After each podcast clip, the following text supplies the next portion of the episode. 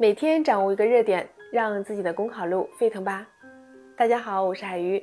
今天我们分享的热点是：从捡到六元钱交给警察，看道德坚守。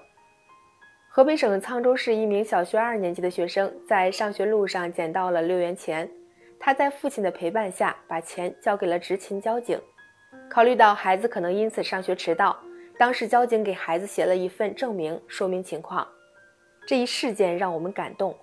感动孩子的这份纯真，甚至引起了很多人关于童年最美好的回忆。这一事件也值得点赞，不仅仅在于小女孩的拾金不昧，也在于父亲的耐心陪伴，更是在于这位交警的认真负责、助人为善。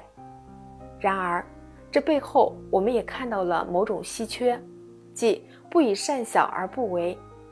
从公交让座的纠葛到扶不扶的纠结。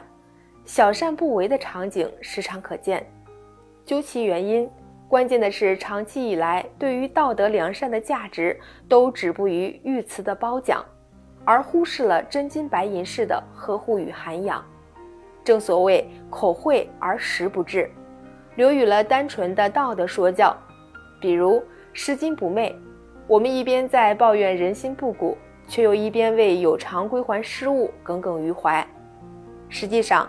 道德的价值不能止于精神层面的肯定，更需要得到来自制度、规则、社会等层面实质性的尊重与激励，能够让道德行为中产生的各种成本得到真正的买单，做到无后顾之忧，那么大家会更能感受到道德的价值，强化道德坚守的信念。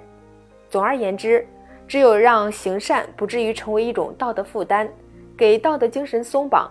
社会良善正义才会轻装前行。好了，以上是今天的热点分享，非常感谢大家的收听。